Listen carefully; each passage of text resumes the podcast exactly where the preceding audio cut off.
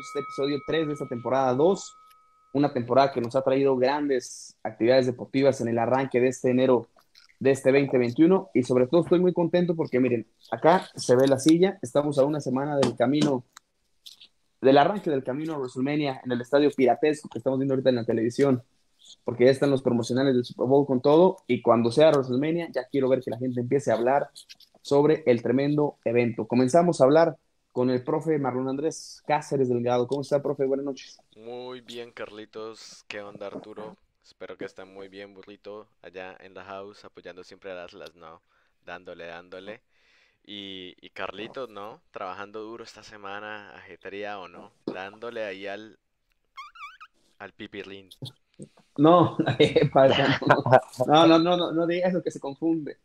Eh, significa eso firmas, ¿eh? No vaya a pensar otra, otra cosa, burro, ya te estás desolando de la cuestión del Atlas, volvió a perder tu Atlas. ¿Qué estás haciendo? ¿Por qué vas en las quinielas con el Atlas? A veces el amor no nos debe de cegar. No, no, no, maldita sea, antes que otra cosa, un saludo, por supuesto, al profe Marlon Cáceres, mi estimado Charlie, ya te quemaron acá de, pues, de que te gusta echar payaringa toda la semana, ¿no? Pero bueno, qué cosa espantosa lo que está aquí exhibiendo el profe Cáceres, y sí, para cosas espantosas lo de la furia, Ahí ya tuvieron oportunidad algunos de vernos cómo casi me cuesta la vida el encabronamiento del juego en contra de Tigres, por ahí nos andábamos infartando, pero bueno, seguimos fieles, el amor no entiende de razones, yo mejor que nadie lo sé, pero pasemos mejor a cosas mucho más positivas que el Atlas, porque como bien mencionas, tuvimos una semana llena, llena de actividad, así que pues feliz de estar nuevamente con ustedes, tratando por supuesto a todo el auditorio. Gracias, gracias, muchas gracias. Se fue tejiendo esta gran telaraña que es Royal Rumble, un lugar maravilloso en el que siempre podemos encontrar sorpresas, en el que siempre podemos encontrar ilusiones, sobre todo ilusiones, porque en un Royal Rumble puedes empezar a ver dos, tres candidatitos que quizá no ganan y tienen la lucha titular, pero que puede ser uno de los candidatos el que tenga la lucha titular por el título de la otra marca, o pueden ser los que se encuentran en una lucha midcard de buena rivalidad, Vimos que de, el, embrollo pasado que se armó entre Randy Orton y Edge salieron dos luchas súper buenas. Entonces, este Royal Rumble para mí pinta lo mismo. Profe, primer punto a destacar del Raw que tuvimos el lunes pasado.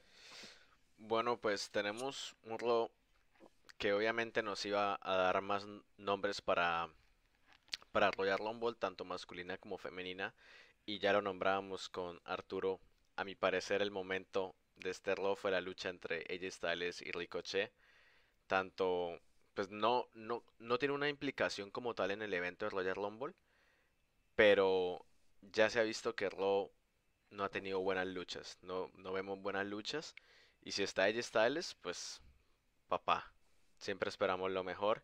Y a mi punto fue lo favorito del programa. El final fue poesía en movimiento. O sea, ni Neruda se sacaba una poesía como lo hizo Edge Styles.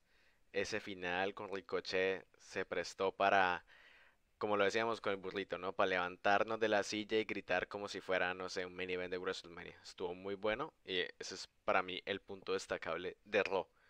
De Raw, por ahora. Burro, para ti, ¿qué fue lo mejor del Raw del lunes pasado?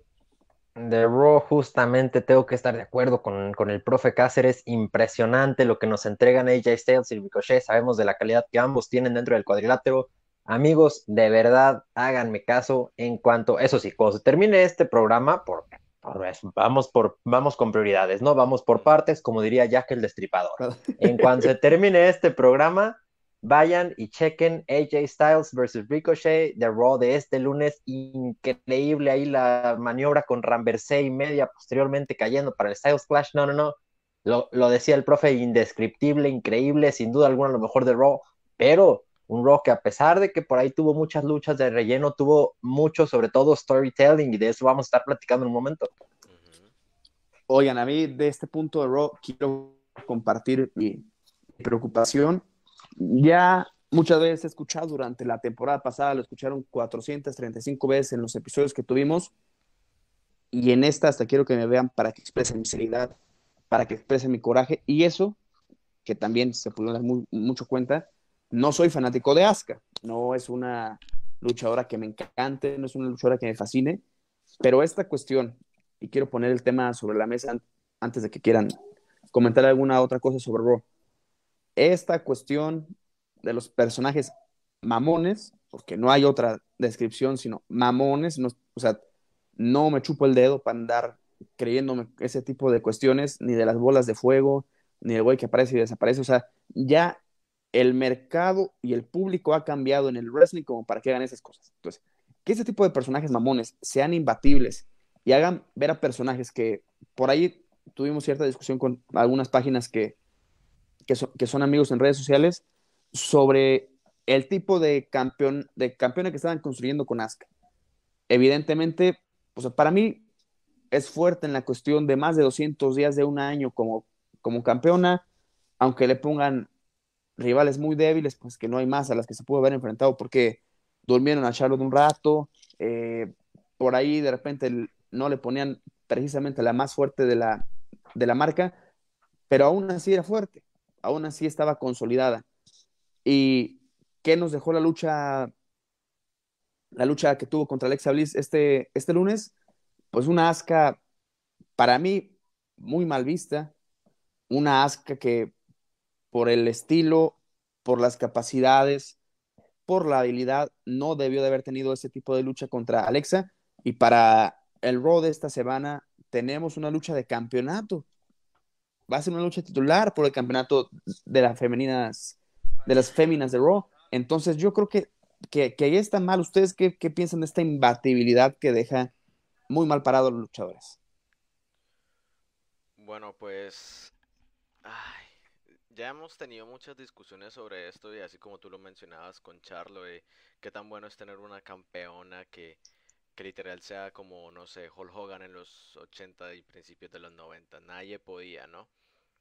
A mi parecer, yo creo que ya hemos superado como ese filtro, WWE ya superó ese filtro, porque incluso si uno decía de luchadoras imbatibles, que uno dice dentro de ring, a esa no le ganan ni porque se metiera, no sé, eh, cualquier otra persona. por ejemplo, con Beth Phoenix. Beth Phoenix perdió. Y Beth Phoenix le tocó una época donde literal estaba sola. Tenía que batallársela sola y, que lo diga Carlitos de que, o sea, la glamazona era la glamazona, que incluso yo decía, le meten un man y hacen una muy buena lucha. Porque la vieja ah, claro. tiene el porte, tiene el físico, tiene todo. Pero Beth Phoenix, incluso con todas esas características, porque también era muy buena en el micrófono, perdía. Y en ningún momento, o sea, su, figura se vio por debajo. Lo mismo con Asuka, o sea, ok, que pierda Asuka, puede perder una, dos luchas, incluso Charlo ha perdido luchas contra Peyton Royce. Y uno dice, bueno, ah, finalmente supe quién era, ¿no? Siempre las confundía con las pinches wicónicas esas. Um, Pero uno dice, ¿le afecta a, Charlo? ¿Afecta su figura? ¿Afecta quién es? No, sigue siendo buena. Una derrota no le quita lo bueno o, lo malo, no la hace mejor o peor. Y con Alexa Bliss, con Alexa Bliss hubo un tiempo donde ella ganaba y ganaba y ganaba y ganaba y ganaba. Y, yo, y le ganaba a Bailey, le ganaba a Sacha y le ganaba a luchadoras que yo, o sea, ok, está bien. Y que ahorita vuelvan a eso, sí, que retomen a... O sea, lo que no me gusta en sí esto, principalmente, ya, ya con eso termino, es el personaje. No quiero que se vuelva como una Bray Wyatt eh, al principio, que simplemente los... que les hace la jugada, que termina la lucha y todo eso, o que le pegan, o que las esquiva, porque literal estaba esquivando las jugadas, ¿no? Entonces yo digo, acá que se está contando una historia, un personaje, o, o, uno es lucha libre, porque para películas de terror y todo eso, Netflix, marica. Fácil, cojo el control y me busco una. Porque esto no da miedo, o sea, no sé. Y Alexa Bliss es una muy buena luchadora. Que debería estar. Mejor solamente. Estando normal ella. normal es buena. Sí, mira. Así se forjó. Mejor, mejor solamente agarra el control, no hagas otras cosas groseras como las que dijiste. Dice Wagner Giovanni Jiménez Saldias. Saludos de Santa Cruz de Bolivia, Three Falls, Lucha Libre, Cruceña. Un saludo para los amigos de Bolivia. Y sí, perdón por la, por la interrupción, no, no había que dejar, que dejar ir esa, esa intervención del profe del, control. Pero a ver, a, ver tú, tú, burro, planteando ya lo que dijo el profe, ¿te crees si el timbón de Wyatt con lo marrano que está puede aventarse, esquivar, que un golpe no le haga nada? Pero Alexa Bliss, por favor, plumita hermosa, eh, una fémina de tamaño pequeño, que digas tú, uh, se, esquiva, pues no es ni la Karma, no es ni la novia del profe Naya Jax, o sea, no es Tamina tu novia, ahí qué pasa. No, no, no, de nuevo recordemos que, el profe está con ambas dos, como decimos por ahí, con Tamina y Naya Jax, ambas dos son suyas, entonces primero quitarme ese, ese peso de encima, literalmente, y ahora sí, pasando al tema que mencionas, creo yo, y tú lo sabes, yo fui el principal defensor del personaje de The Fiend eh, con Bray Wyatt, pero creo que se le está dando un enfoque incorrecto, como mencionas con Alexa Bliss. La parte del personaje este con el tema de, ser la nueva cara ahora sí del terror y tener superpoderes y demás, toda esa parte, pues bueno, al final es wrestling de lo que estamos hablando, creo yo que nutre en efecto tener a un personaje distinto, supernatural, si tú lo quieres ver de esa forma, en, en la industria viene bien. Sin embargo, mi problema va muy de la mano con lo que justamente mencionas, que es la imbatibilidad el personaje de Alexa, yo te lo decía, me encantaba cómo lo estaban trabajando hasta, hasta esta última semana con esta parte que de pronto se desconectaba y de pronto Pim se ponía ahí el chip medio findesco y, y los ojos blancos y demás. Sin embargo, el tema de imbatibilidad a mí tampoco me gustó, como mencionas, hizo de Asuka harapos, de quien era bien o mal una campeona que es en efecto bastante fuerte, y justamente le hicieron verse imbatible, le hicieron ganarle literalmente con las manos en la cintura, entonces de acuerdo, me gusta, me gusta el personaje de Alexa Bliss, me gusta lo que han estado haciendo, simplemente bajarle por ahí un poquito al tema de la imbatibilidad, quedarnos con la parte de esta eh, supernatural y del terror y demás, pero que sea abatible, que sea abatible es bastante importante, me preocupa el día de mañana la lucha titular, porque si lo que vimos el lunes es un preámbulo, pues va a volver a ganar con una mano en la cintura. Y si eso sucede, va a ser muy difícil no volver a tronar a la campeona porque creas un personaje demasiado poderoso y muchos problemas que por ahí no me gustan. Entonces, en resumidas cuentas, Alexa Bliss, bien el personaje, mal la imbatibilidad desde mi punto de vista. Y hablando justamente de Alexa Bliss, también vimos las secuelas de lo que hizo la semana antepasada, ahora lo que hizo hace dos lunes con el buen Randy Orton cuando le lanzó ahí las Great Balls of Fire que me lo dejó ciego y ahora lo vimos con una máscara medio como de como del orfanato, no sé, medio extraña, ¿no? ¿Qué pasó ahí, mi estimado Carlitos? Yo tengo una, Dios mío, no, no, no me puedo aventar ese chiste porque es muy feo, pero yo desde que el profe bautizó como Dashing eh, Randy Orton a, la Asesino de Leyendas, yo dije, no, güey, hay otra, pero esa, e, esa me la guardo porque sí es un chiste bastante, bastante impropio.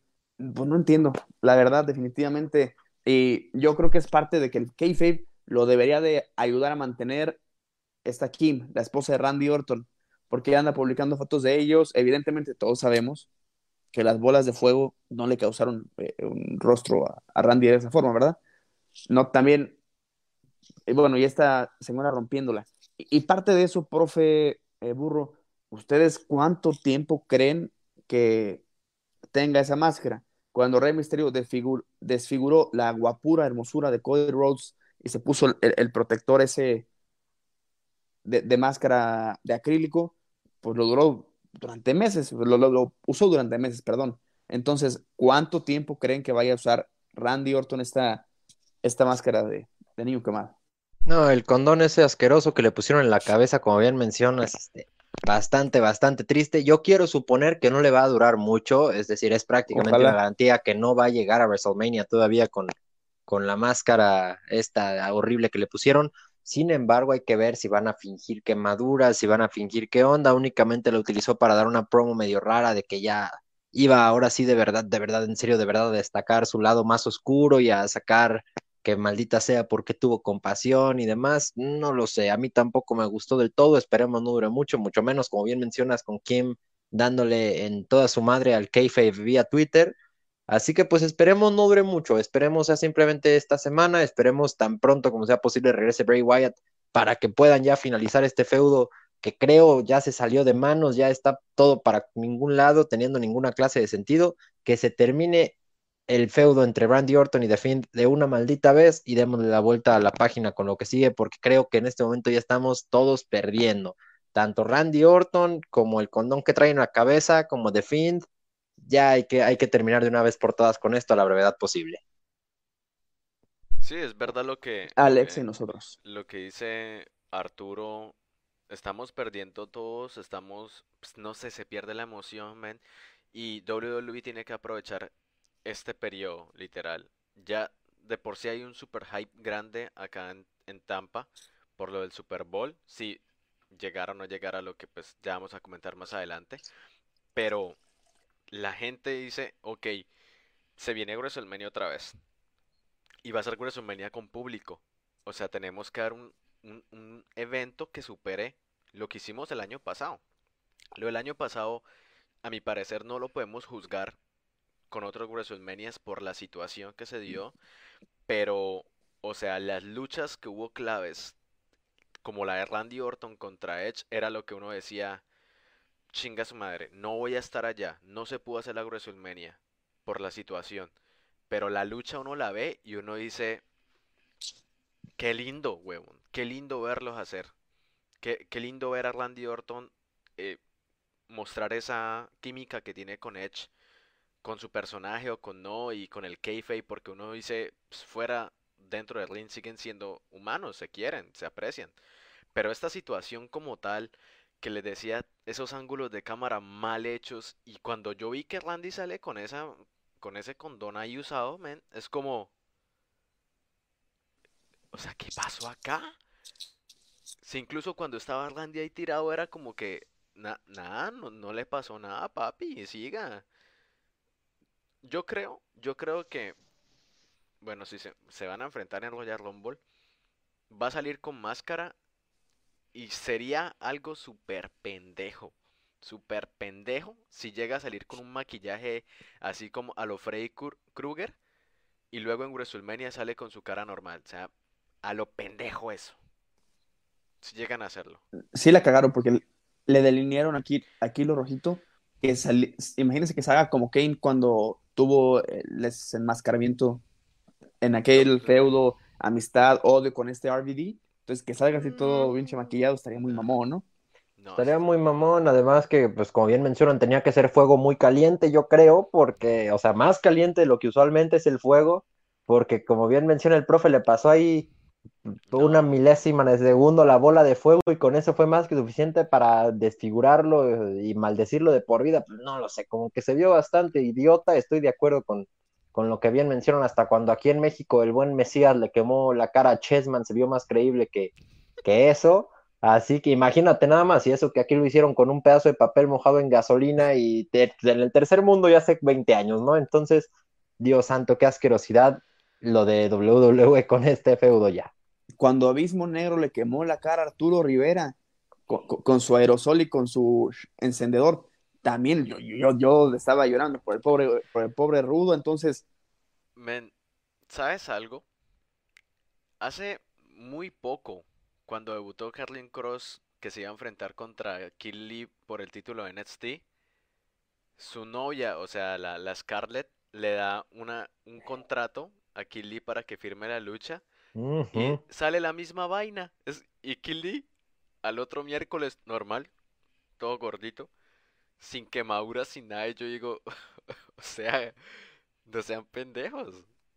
No, es que insisto yo, es que el de Alexa Bliss era fuego caliente, era fuego infernal, entonces ese, ese estaba mucho más poderoso. Y hablando de pendejadas y cerrando con Raw, también tuvimos este segmento asqueroso y tristísimo de Miz y John Morrison en Dirt Shit nos decían que iban a recibir a Goldberg y al buen campeón Drew McIntyre. Y bueno, lo que terminó llegando fue un poquito distinto. He de confesar que me dio más gusto ver lo que llegó que al verdadero Goldberg en su momento. Sin embargo, qué, qué maldita tristeza, ¿no? ¿Qué terminaba sucediendo, mi Carlitos? Mira, por favor, no te refieras así a la persona que no llegó. Haz referencia a él como el próximo campeón máximo de la empresa y figura que viene con su aguja o con su aguja a pinchar el globo inflado y sobrevalorado de los campeoncitos baratos como Bray Wyatt y como en este caso Drew McIntyre. Hablamos del tío Will G. Y sí, con la pala, con la pala, mejor dicho, para, con la pala para enterrar al talento que sí lo menciona. Pero bueno, prosigue. No, llegó un hombre que tiene, yo, yo creo, yo pensé que hasta era el, gran amigo y fanat y dios de Marlon, este, el, el Gilbert, el Boricua. Casi, casi ya traen el mismo físico, güey. O sea, ¿Qué, pasó ahí con el, el, tocayo de tu Mesías, profe? ¿Tú cómo viste eso? No manches, güey. no, o sea, realmente cuando siempre he visto los, los programas de, de, de, Shit, uno siempre espera lo peor, ¿no? O sea, van a salir con alguna burlada. Se me hacía súper raro lo de Goldberg. Yo dijera como que Goldberg. O sea, con lo del COVID, con todo esto. Ok, normal. Pero cuando o sea, cuando sale Gilbert, nice. Nice, me encantó, era como verlo ahí. Incluso el video que hace WWE, donde lo entrevistan ya fuera del programa, me, me tocó. Es como... yo, yo, yo, lloré, yo lloré un poco, sí, sí lagrimé dos, tres ahí, la panteonera sí se me salió tantito de la emoción con esas palabras tan bonitas, ¿eh? Men, o sea, un personaje que nosotros diríamos tonto, ¿no? Es un personaje tonto, de hacer reír, es un payasito, pues pero que para esa persona signifique tanto. Uno dice, nada más mira, que es salir a entretener. Al final de cuentas es salir a entretener y era lo que él decía, alegrar a la gente, que lo recordaran por lo que hace. Uno dice, wow, o sea, no, uno nunca piensa en eso por momentos cuando es fan, de que todas las personas incluidas ahí tienen sentimientos. Eso, cuando vi ese video, dije, punto a favor punto a favor, no solo por nosotros, sino para él, para él como persona. Me pareció muy bonito el video y sí, yo, yo, yo lloré, a decir verdad, yo lloro por todo, pero ese día era como, no mames, ven, qué alegría. No me gustó el McIntyre, el McIntyre esperaba, no sé, a otro, pero pues es, pues nice, no sé. Se, se construye como esta, esta rivalidad hipotética que WWE cree que nosotros estamos acá armando, ¿no? Que, uy, si Goldberg odia a Drew McIntyre y Drew McIntyre lo irrespetó y Drew McIntyre es el hombre más grosero del mundo, cuando así mía tres metros, es, no sé, es más blandito que una gelatina, a mi parecer. Pero, o sea, no sé, el cemento me gustó. Eso es lo, lo, que quiero decir. El cemento me gustó, me entretuvo, pero de por sí con la rivalidad no, aporta nada. No aporta nada. hay que esperar lo que va a pasar eh, mañana lunes, ¿no? Que ya los están anunciando. A Sobre todo la, la clarificación cobichosa de, de, Drew McIntyre. Sí. Eh, ¿Verdad? Y es que eso, eso era lo que yo decía. Ok, está muy temprano. Sí, pasan los, uno dice 15 días, cuenta los 15 días. Pero date cuenta que el cuerpo tiene sus secuelas después de eso. Puede, o sea, puede tener el físico que tenga. Puede ser la persona más, no sé, cuidado, pero el virus te afecta de alguna forma. no sé, no sé hasta qué punto sea bueno arriesgarse tanto. Yo también no, no sé qué, hasta qué punto, pero lo vamos a ver el domingo y vamos a ver qué nos plantean en este Raw previo al Royal Rumble. Burro, seguimos dentro de la misma empresa, pero nos vamos. ¿Qué fue lo mejor de NXT el miércoles por la noche? Cuéntanos lo del Wednesday Night Delight, por favor. Wednesday Night, justamente dos noches después de este Raw pues, tan raro, tan triste, tan lo que ustedes quieran que tuvimos, venía NXT y seguía justamente la ronda del Dusty Rhodes Tag Team Classic. Recordemos, primera ronda todavía.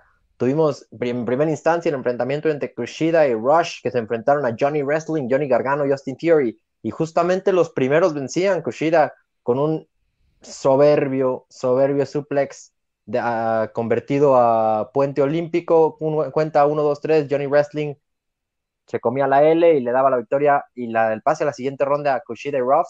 Y en ese mismo tema, siguiendo con el Dusty Rhodes Tag Team Classic, también enfrentaron Lucha House Party a Imperium justamente y la victoria era para el equipo con sabor latino, para Lucha House Party después de un Shooting Star Press maravilloso del Lince Dorado y obtenían la victoria, por lo tanto Lucha House Party también se coloca en la siguiente ronda. Ellos mismos posteriormente tendrían un segmento bastante interesante. Legado del Fantasma entraba a chacalearlos y posteriormente Kurt Stallion de 205 Live, uno de los, de los pocos que han brillado realmente en dicha marca, salía a hacerles el paro. Parece que se va a armar este feudo también. Lucha House Party y Kurt Stallion en contra del legado del fantasma.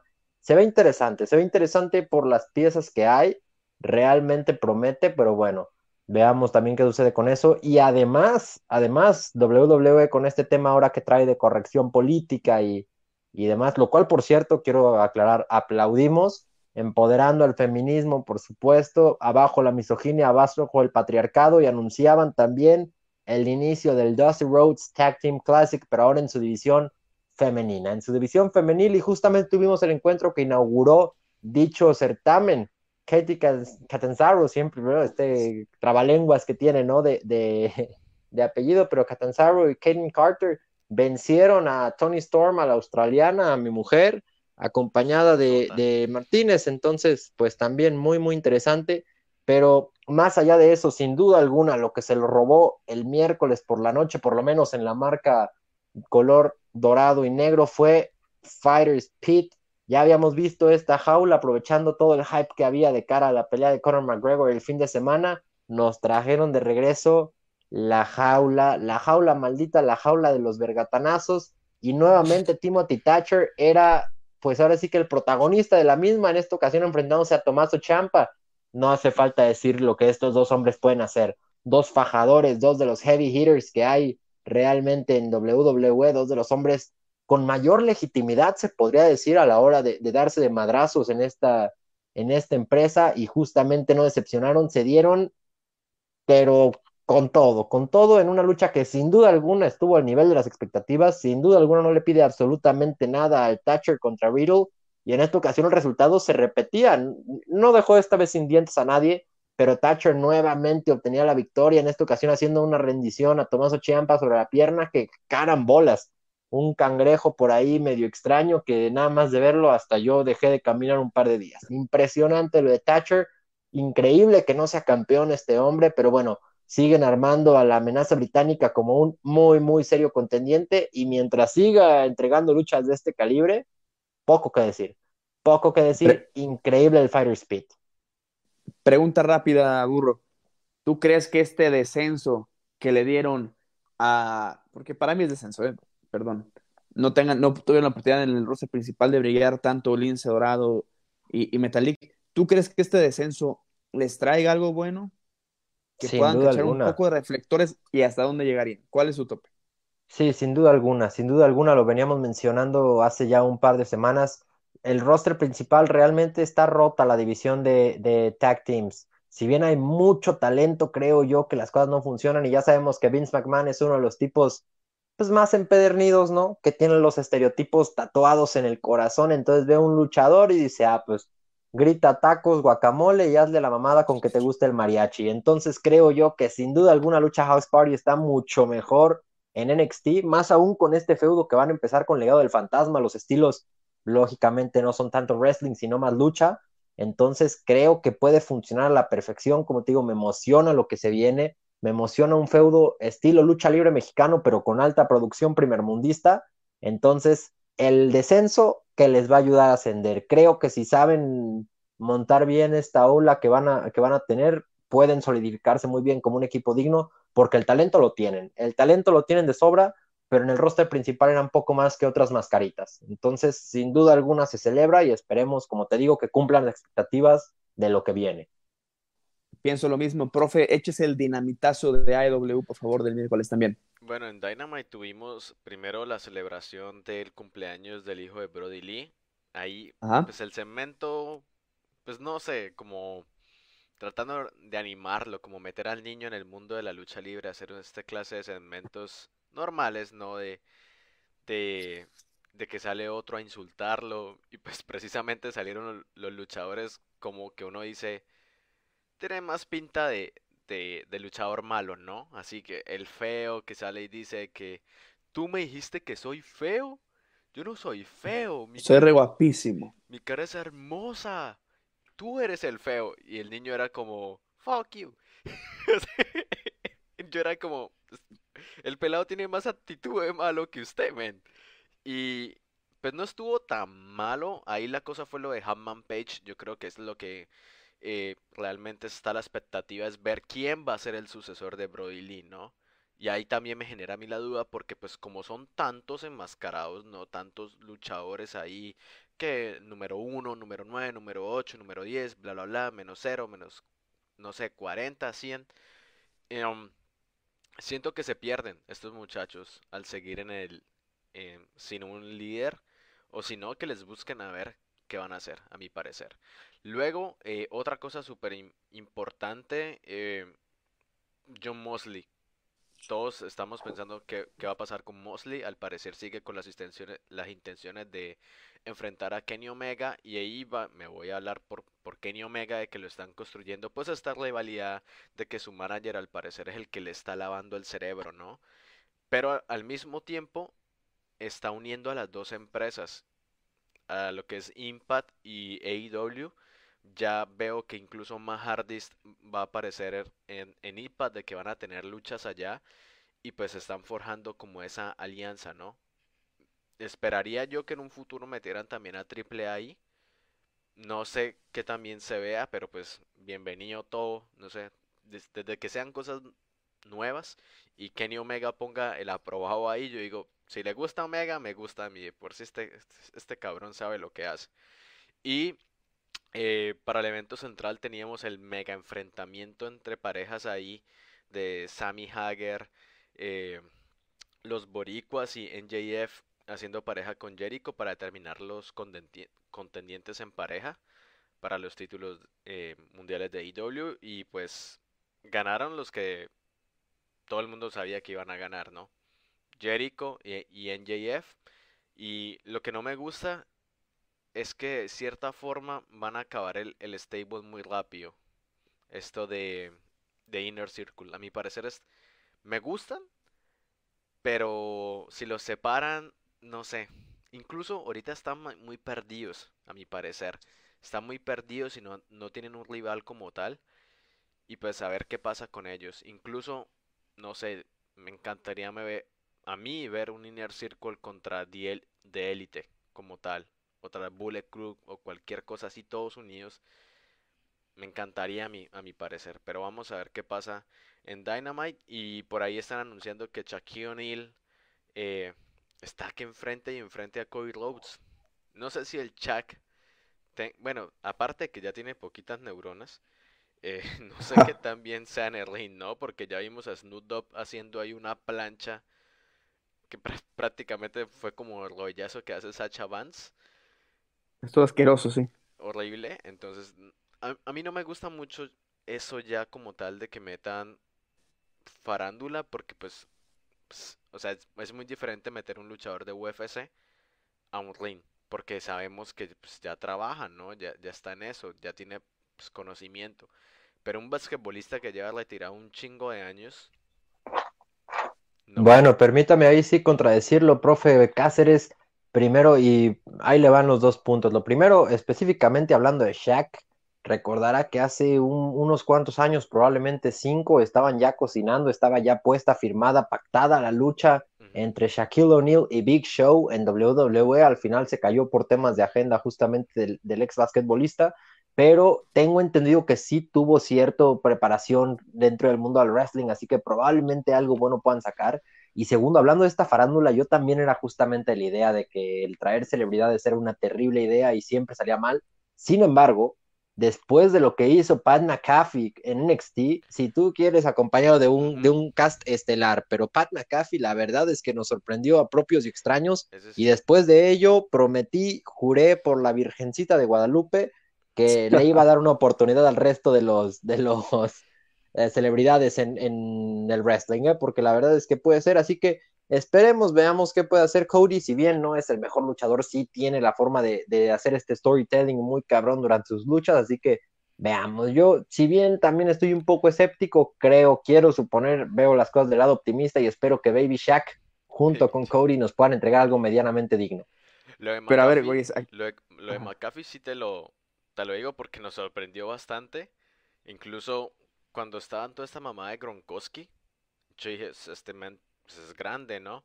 Pero al final de cuentas lo, lo máximo que hizo fue lanzarse ahí, hacer una plancha ahí super mamona, pues. Pero sí, lo de McAfee sí te lo... O sea, punto a favor ahí porque es, ese cabrón no sé cómo lo hizo. No sé si al día siguiente pudo caminar, pero... o sea, aguantarle una luchita a Adam Cole no es cualquier pendeja. Y lo de, lo de Wargames ni hablarlos, también estuvo muy chingón. Sí, no, y a Snoop también, pues hay que darle chance, digo, se subió drogadísimo al cuadrilátero, pues también así, hacer, las, sí, hacer las cosas drogado tiene más chiste, entonces, pues imagínate nada más, si grabar podcasts es difícil, imagínate pasar a luchar, ¿no? Ya, ya mejor sigamos con el siguiente tema, mi estimado Charlie. A ver, rápido quiero decirles sobre eso.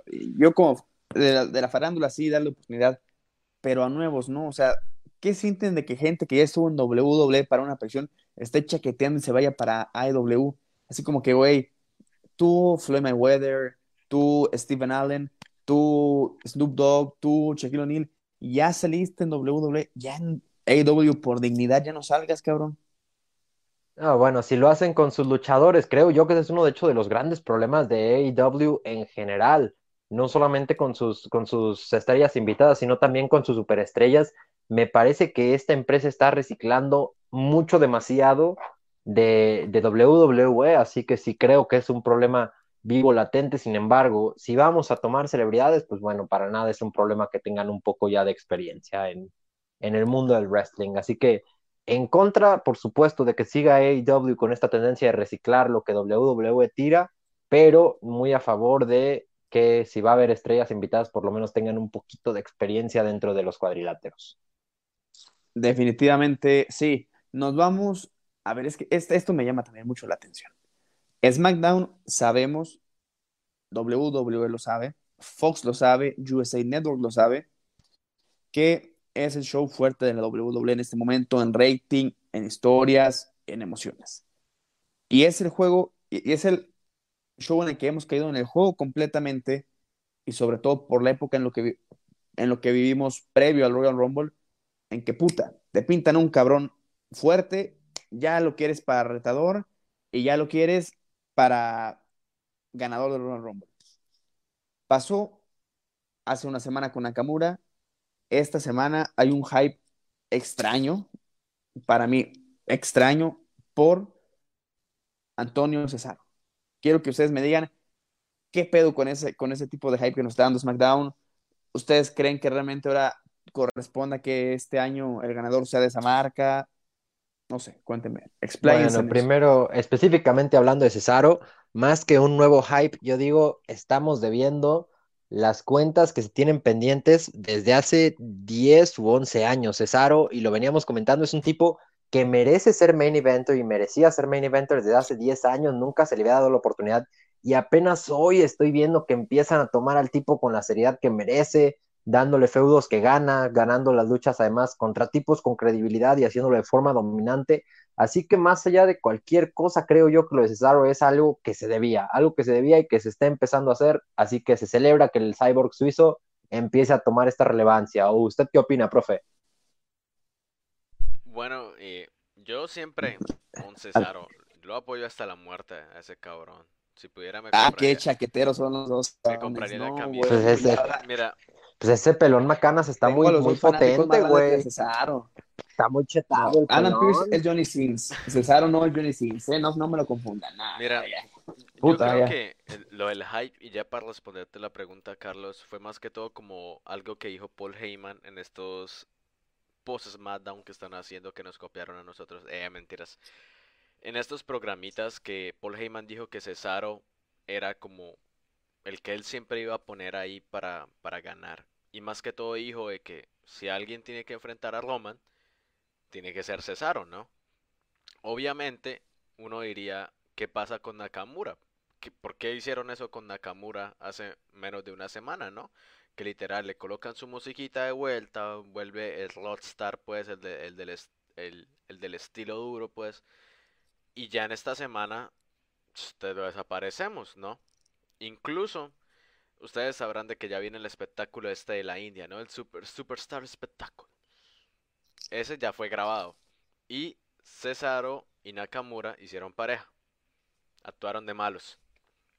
Obviamente esto no es canon como tal, pero pues si entorpece alguna vez lo que, o sea, los que seguimos el orden de las cosas, ¿no? Si es como que, oh bueno, ¿qué esto qué? Porque el, programa es el martes, entonces el martes Cesaro y Nakamura otra vez son malos o qué chingados, ¿sí?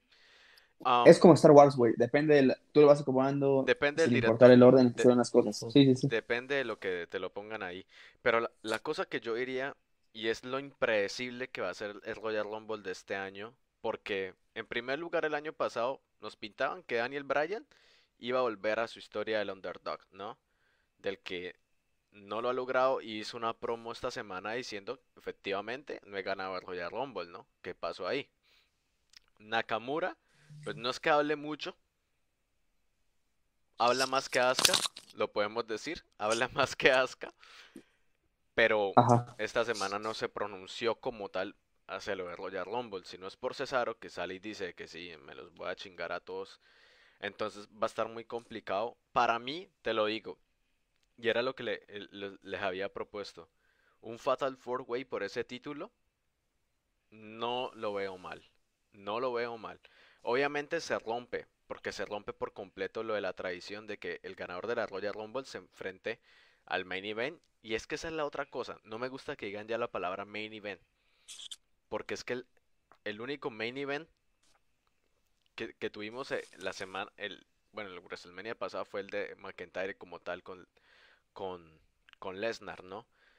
Pero ahorita Que bueno, ahí sí se cumplió, ¿no? Ahí sí el ganador del Rumble fue al, fue al main event de, Mania por primera vez en mucho tiempo. Pero fíjate que con el de las mujeres también lo dicen. Entonces, ah, pues a mí me confunden. O sea, no digo, no hay problema en que... Evento, evento no hay, sí. Sí, en que, en que no... Por ejemplo, que este año me... Por ejemplo, Carlos, tú viste a Becky Lynch, ¿no? Desgraciadamente, sí. Ajá. Ese sí fue el main event ese fue main event. Pero entonces que ahorita que el main event de las mujeres va, va a perder. O sea, yo digo, en un mundo políticamente correcto, tenía que ser una noche las mujeres y una noche los hombres, ¿no? Ahí la cuestión, eso es solo una palabrerío como tal. Eh, al final lo que importa es lo de la lucha. Pero entonces, te digo, ese foto, es un Fatal Four Way me gustaría más. Como tal. Porque, mira, Cesaro tiene la calidad. Pero el problema es lo del personaje y más de que Cesaro ahorita está haciendo Hell. Hell contra Hell. ¿Qué le va a replicar Cesaro a, a Roman? De que, oye, a mí no me han dado las oportunidades, pero tengo más calidad. Eso lo diría alguien que es un face por completo, ¿no? Pero entonces ya si meten ahí a varios en, en, el, en el juego, y que se y que no que no sé que nos matemos nosotros acá por unas birras a ver quién gana el main event entre un, un Fatal Four Way no sé.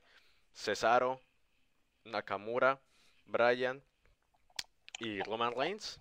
Marica tomen mi plata a mí me gustaría ver esa mierda no, hombre, pero me estás, me estás adelantando vísperas, me estás adelantando vísperas, profe, tú ya estás poniendo WrestleMania yo te voy a decir, mi Carlitos, no entiendo cuál es la maldita queja si lo que necesitamos es superestrellas con credibilidad, caramba, lo que queremos es gente que realmente podamos creer que pueda llenar una lucha y que tenga la credibilidad. Entonces, si están buqueando para verse fuerte a Cesaro, como dice el profe, si están buqueando para verse fuerte a Nakamura, a Daniel Bryan, si tenemos seis o siete güeyes que se ven potentes, como Kevin Owens, como el mismo Roman Reigns, como muchos otros, como Big E, por ejemplo, pues vamos a tener un Royal Rumble muchísimo más interesante y muchísimo más, más divertido, ¿no? si tenemos 10 o 12 güeyes que realmente están siendo buqueados de forma fuerte, en lugar de como lo hemos tenido en los últimos años, que tienes a tres güeyes que traen push y todos los demás existen, pues bueno, creo yo que, es por eso que se tiene que celebrar que Cesaro se esté viendo fuerte. Además, como te digo, la calidad del superhombre se lo debían desde hace años un push, esperemos que se lo den en efecto. Pero para no quedarnos más tiempo, hablemos justamente de este hombre que ya vi que me hiciste señas, ya me hiciste así, que este, muecas. a ver. No, no, no te hice señas, no. y es que cuando dicen ese nombre me, me dan ganas de vomitar. por eso no, no es, no es porque lo haya dicho, pues, no, es, por eso. Eh, no, voy a aquí justamente pasando a Vicky, este, ajá. Es que, que, quería nada más terminar mi punto. Aquí tienen a un discípulo de Vince McMahon. Yo, como aquella historia de Daniel Bryan, yo estoy muy consciente y para mí debe ser de que solamente los A deben ser campeones, eh, los A menos están en la línea y a partir de los B más como que te estacionas y no llegas arriba. Yo, con el perdón de ustedes, de la gente que nos escucha, la gente que nos ve, yo veo a César como un B más. Entonces, para mí no está en la categoría de ser el A más. No podemos permitir que un año más, porque nos pasó por Kofi Kingston. Digo, acá no es cuestión de política, aquí sí es cuestión de talento. Pero nos pasó con Kofi Kingston de que nos hicieron retador a un cabrón B más, B menos o hasta C si me apuras. Y ¿Quién, Kofi? sí, Kofi, sí, puta. Para mí, claro que sí. Desde los trompeteros, eh, los oye, Kofi Mania, Kofi Mania rompió récords en todos los aspectos, ¿eh? Así que volvemos a lo mismo. Kofi Mania, ah, Mania rompió, rompió récords en, en, muchos aspectos y ha sido uno de los pocos programas de main event titulares que, que funcionaron. ¿Sabes? Y ahí, aquí sí te tengo que contradecir, mi Carlitos, porque esa idea de que sean solamente los A Plus los que estelarizan eventos, nos, y te voy a decir que nos va a dejar. Nos va a dejar lo mismo que hace años con Roman Reigns ganando el Royal Rumble, con todo Filadelfia abucheándolo completito, con güeyes que nos quieren meter con calzador por la garganta y que no funcionan. Por eso es por lo que yo digo, papi, hay que romper ese molde, no solamente los A porque los A muchas veces se convierten en C o en D sobre la práctica. Pasó con Reigns. Por dos años fue un que era el A pero terminó siendo un C o un D. Así que ahí, ahí sí, ahí sí no estoy del todo de acuerdo contigo, mi Carlitos, pero bueno. pero si tuvimos el año pasado un ganador a más y la gente está soñada con A más, puta, ahora es el diosesísimo ese güey, es, no, no se cayó, pero ante esta crisis yo creo que deberías de poner lo más cercano a una A, un hombre que ya pertenezca a una A, no me quejaría que AJ Styles, una A, excepción de la palabra, fue el ganador. No me quejaría que en el regreso del padre Mesías, Seth Rollins, una A, sea el ganador. No me quejaría que en un bello momento, deslindando a Randy Orton de su estúpida historia, Edge siendo un A más, gane, eh, gane la oportunidad y no sé que puedan armar un tribo y dance después de que Randy Orton se gane el derecho de ser eh, campeón en la Cámara de Eliminación o de que en la Cámara de Eliminación le gane el campeonato a, a, Willie G. O sea, puta, me, iría más por ese plan a más, que sé que también a la gente le podría gustar, que irme con, con B menos. Pero bueno, seguimos con, con lo B menos. O sea, solamente pues, cerrando la pregunta, ¿tú me firmas más un main event? Goldberg contra, puta, digamos, Randy Orton, digamos, que un Fatal Four Way, Reigns, Nakamura, Cesaro y no sé, y métele ahí cualquier otro. O sea, ¿tú, me prefieres un Goldberg Orton en main event? Por decir. No, porque no creo que, Goldberg llegue. Y de las y, de la cuestión del, del Fatal Four Way, me parece muy bien, pero entonces porque lo que me comentó el profe, puta, sí sería atractivo, aunque estaría lleno de, basurita, pero estaría atractivo. La cosa está en que no van a romper, porque ya deben de, si ya le faltaron al respeto a Charlotte, de darle una lucha titular por un título que no sirve y bajándole de categoría como el de NXT, no pueden autosabotearse ellos y empezar a chingarse sus reglas y decir, bueno, tienes tu derecho de WrestleMania y te hago un Fatal Four Way. Lo más que han hecho con eso son triples amenazas de que meten con calzador a un cabrón más y, y se hace una triple amenaza. Con cuatro ya no creo que pase. Entonces, si queremos contemplar el escenario de que SmackDown genere un Fatal Four Way, el ganador sería Raw. Y yo aplaudí. Y yo me iría con esta. Gana Edge el Royal Rumble. En la cámara de la eliminación, tendríamos a Drew, a Randy, a Willie G, a cabrón, AJ Styles.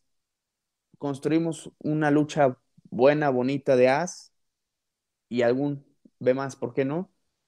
Gana Orton el título y ya, mágicamente ya estaba esperando Edge a, a tener a quien retar, lo reta él y tenemos lo que queremos. Pero bueno, yo preferiría eso más a la cuestión de las, de las B más. Perdón, perdón por ser de la escuela del tío Vince, una disculpa por no comerme la, la teoría de, de, las B más.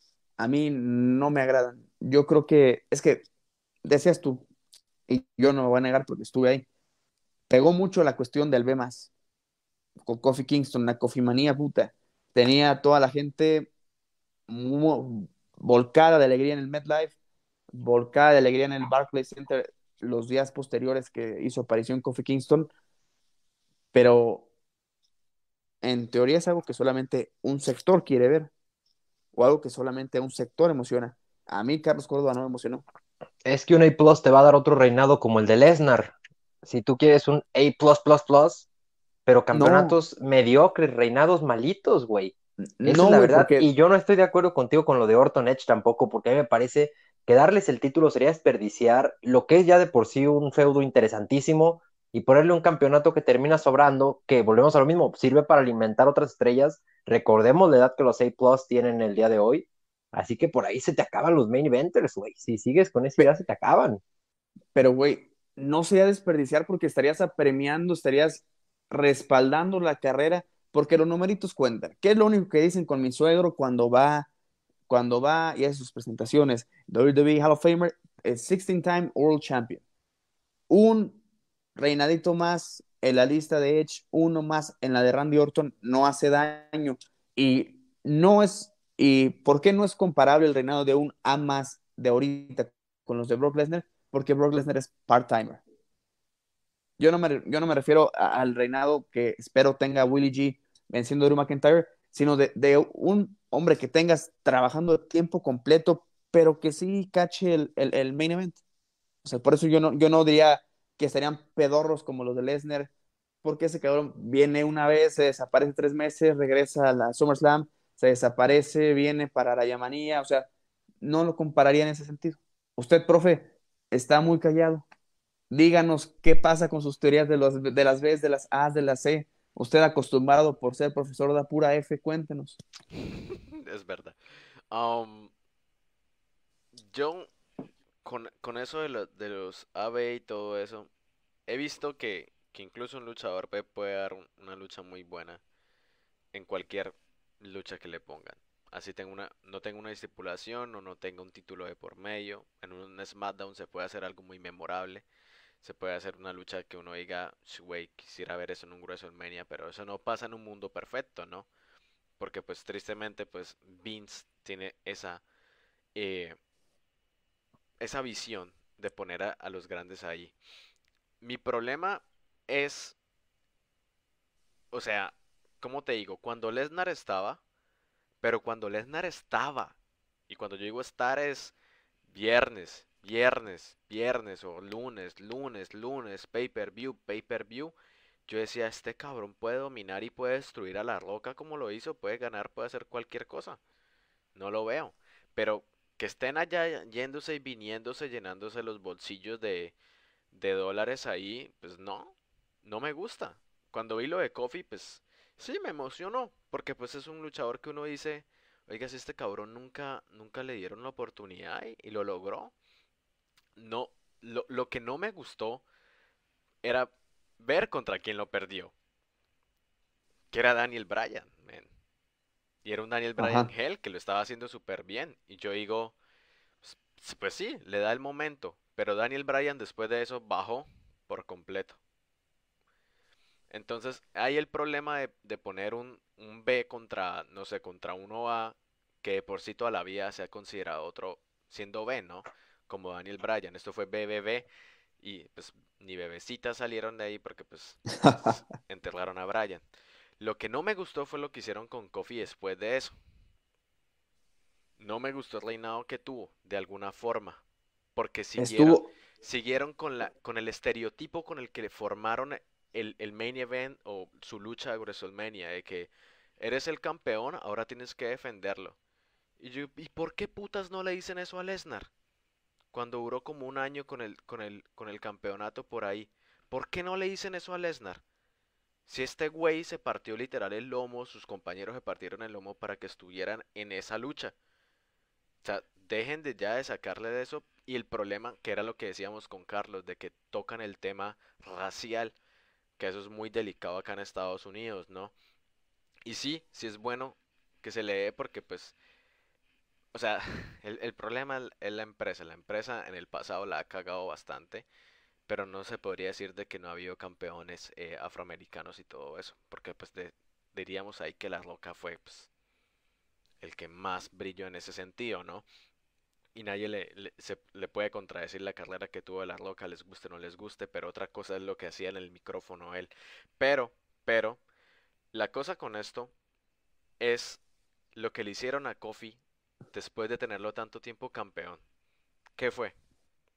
Una hermosura lo destruye Lesnar, entonces uno dice Kofi no va a volver a tener el título después de esto. Ojalá, ojalá. Si se lo ganara Orton, uno diría, bueno, pues tal vez, porque incluso cuando Mahal ganó el título, uno decía, este cabrón no tiene, o sea, sí se metió anabólicos y ahora, ahora se ve como, no sé, como el gran Cali en tamaño, pero sigue siendo Mahal literal nos, nos metían de que era imbatible y, ganaba gracias a sus amiguitos ahí de pendejos. Entonces, si hubieran dicho de que Kofi va a seguir la rivalidad con Brian, por mí no hay problema. O contra otro luchador.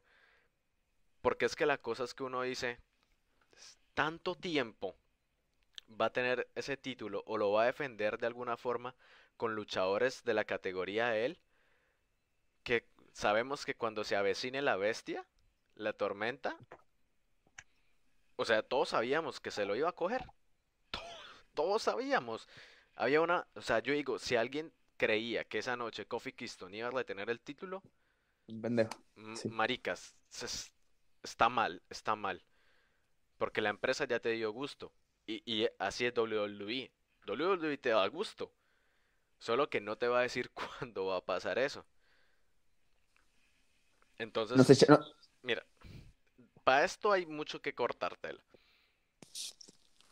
Porque lo decíamos, con Biggie van a querer hacer lo mismo. Pero ya vemos que la idea se está alejando poco a poco. Ahora, Carlos, es lo que yo te digo. A ver. ¿Qué pasa? Si en algún hipotético caso gana Kill Lee el Royal Rumble me vomito y como dijera Arturo, él, castiga. Mira, ¿tú, ¿tú, crees que la gente va a apoyar a Killy tanto como lo apoyó a Kofi Kingston? Sí, lo peor es que sí pasaría. O sea, a lo que, a lo que mencionaba yo de Arturo, él dice que si Willie G gana el campeonato, castiga a WWE. Yo lo castigaría si gana Kid Lee. O sea, porque esto, esto lo, lo analizo. Es que, entonces, a ver, déjame preguntarte otra cosa de, forma un poco más directa. A ver, échame. Si no puede haber B, de esa forma me estás dejando fuera, no gana Kid Lee el Royal Rumble, no lo gana Biggie, no lo gana Cesaro, no lo gana Nakamura de nuevo. ¿Quién? O sea, a huevo Orton o Edge. Güey, vamos a terminar ciclados como con Reigns en 2016, cabrón. Hay que dar oportunidad y recordemos además que mientras no demos, los B se van a quedar como B pero hemos visto muchos güeyes que eran midcard o menos que eso, y a partir de las oportunidades empiezan a acrecentar su personaje y se convierten en main eventers que hoy adoramos.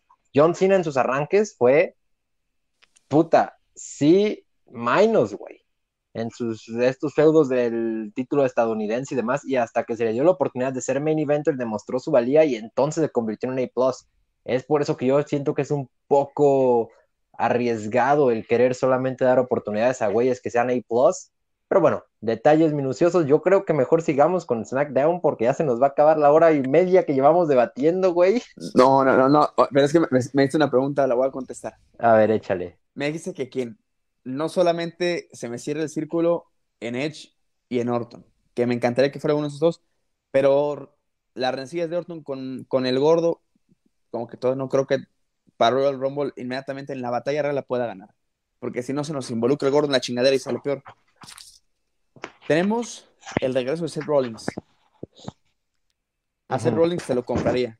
A Seth Rollins lo Te compro. compraría, te compraría Sheamus. Ya fue campeón mundial. Te compraría, porque ya fue campeón mundial. Mira, lo de, lo de, no me voy a, para que no sea que se vea que es tendencia, no se vea que es grosero, lo de Kit Lee, me dices, bueno, es un B más que no me gustó la forma en la que lo subieron, pero tiene poco tiempo, güey. Pero no un B más casi en retiro, como dijeras tú, de los abuelitos, que tiene trayectoria de más de 10 años en la empresa y no ha hecho nada, nada entre comillas, ¿verdad? Aparte de los midcard, como Cesaro. ¿Quieres empezar a construir B mases? Bueno, Kid Lee te va a dar mucha tela todavía de dónde cortar. Pues, aunque no me guste y, y me desagrada la idea de tan solo pensarla, podría ser así. Te la compro, güey. Pero, un, y un, pero que sea un B más que vayas ascendiendo, que tenga una trayectoria corta y que tu plan sea consolidarlo y con huevos.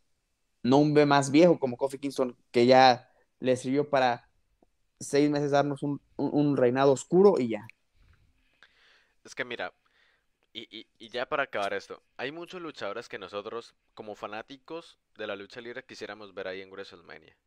Tristemente se le ha dado la oportunidad a luchadores así como, como Lesnar o como Goldberg que llegan de paso y que han sido luchas, no sé, una lucha de 5 minutos en WrestleMania a mí me parece una puta grosería. Incluso eso de que cuando Daniel Bryan era campeón y que Sheamus le ganó en menos de nada, me parece una grosería porque Daniel Bryan la gente lo quería en esa época. Y no había ningún problema en que tuviera una lucha de 10 minutos, 15 minutos. Y era un Sheamus que estaban construyendo a base de qué? De haber hecho de que John Cena cayera en una pinche mesa. Porque eso fue lo que hizo darle fama a Sheamus, ¿sí? Esas situaciones ya no pasan. Porque fue que Cena puso, o sea, pone por encima a Sheamus de la figura de Cena, ¿no? Uno diría, ok, entonces que Cena vaya por Bryan, ¿no? Alguna cosa así, uno diría, ese sería el, luchador que uno pone. Pero pues bueno, construyen a Sheamus, ¿no? Con Kinley está bien, construyanlo. No hay ningún problema. Incluso perdieron una gran oportunidad cuando Kofi era campeón de Biggie, marica. A Biggie, esa rotura del nuevo día, si me hubieran dicho, o sea, ok, ahora tú, ¿por qué no nos enfrentamos los dos? ¿Sí? Si tú lo lograste porque Biggie y Xavier Woods prácticamente fueron los que colocaron a- ahí a Kofi, ellos también fueron parte de todo eso y sí lo apoyaron, son amigos. Pero cabrón, tenías la oportunidad perfecta de hacer un giro tremendo y si haces un tour hell de Biggie contra Kofi, uno dice, "Tss, esto sí lo quiero ver. Y a ese Biggie pónganle ese campeonato, si, si se lo quita Keystone. O incluso le decía a Carlos que se estén peleando por el pinche campeonato los tres, pero que se acaben de alguna forma. Porque es que eso de, de- de que somos el, el trípode, ¿no? Eso hasta cierto momento llega a ser muy tonto y muy red. O sea, uno dice, ok, cuando Kofi Kingston perdió el título, ¿a dónde volvió? ¿Volvió por el título? No, claro que no. ¿A dónde volvió? Pues al pinche nuevo día. Y ahí se va a quedar de nuevo. Te lo digo. Pero si hubieran dicho de que Keystone se va el nuevo día porque, no sé, de alguna forma ustedes me hicieron perder ese título, no estuvieron conmigo esa noche, uno dice, ok, cabrón, sigue dándole tela al título, pero no vuelvas a lo mismo de estar con tu grupejo de amigos, porque de ahí vas a seguir lo mismo, vas a seguir lo mismo. Y no se construyen bien los campeones, sino es, todo lo van a recordar como que, como el luchador que hizo una muy buena lucha en WrestleMania porque la lucha fue buena, eso no te lo digo, pero que después de eso no, no fue capaz de más, porque prefirió estar con sus putos amigos, que no, no hay ningún problema, pero en la lucha libre, ¿qué van a recordar cuando digan de Kofi Kingston? ¿Que fue campeón? ¿Que fue el... No, van a recordar Coffee Mania. Y, y yo voy a recordar eso, que me amargó un viaje. Sí. y que van a... y que fue parte del nuevo día? El Ah, es, nuevo es día. más eso. Eso es lo que van a recordar. O sea, si tú me dices que Kofi Kingston va a seguir siendo o, o va a tratar de luchar por el campeonato, bien cabrón, pero deja de hacerlo sin el nuevo día. Pero no puedes seguir ahí, no puedes volver a eso en lo que ya llevas 10 o 11 años, los títulos en pareja. Ya tienes muchos títulos en pareja. Sigue construyéndote como lo otro. Porque se desinfla. Se desinfla el, el hype por el, por, por el luchador. Pues no, pues no porque tuvimos, tuvimos a los Dudley Boys por tanto tiempo en pareja, ¿no? Y nunca necesitamos de más. Cuando Boba Ray se, se separó y lo hizo en Impact bastante, bastante bien, estuvo bien. Y después regresó a los Dudley Boys, así que pues yo no veo problema en eso, pero bueno, cerremos mejor el tema porque ya, ya esto ya, ya se alargó demasiado. Así que mi Carlitos. el último. No, no, no, no, voy a decir más sobre eso, no. Sino que la última separación de, del nuevo día se vio estropeada por el estreno del skin del nuevo día en Gears of War, ¿no? Que tuvieron que volverse a montar después de que hayan dicho que por siempre para siempre estaban afuera. Pero dijeron, ay, no, siempre no. Los skins, güey, me espero. Y bueno, hablando de uno de esos miembros de, del nuevo día, ¿qué pasó con él en SmackDown, burro? Con él en SmackDown justamente vivimos la revancha una vez más. Big E en contra de Apollo Cruz. Los fuertísimos de Ébano, poderosísimos, se enfrentaban por el campeonato intercontinental de Big E.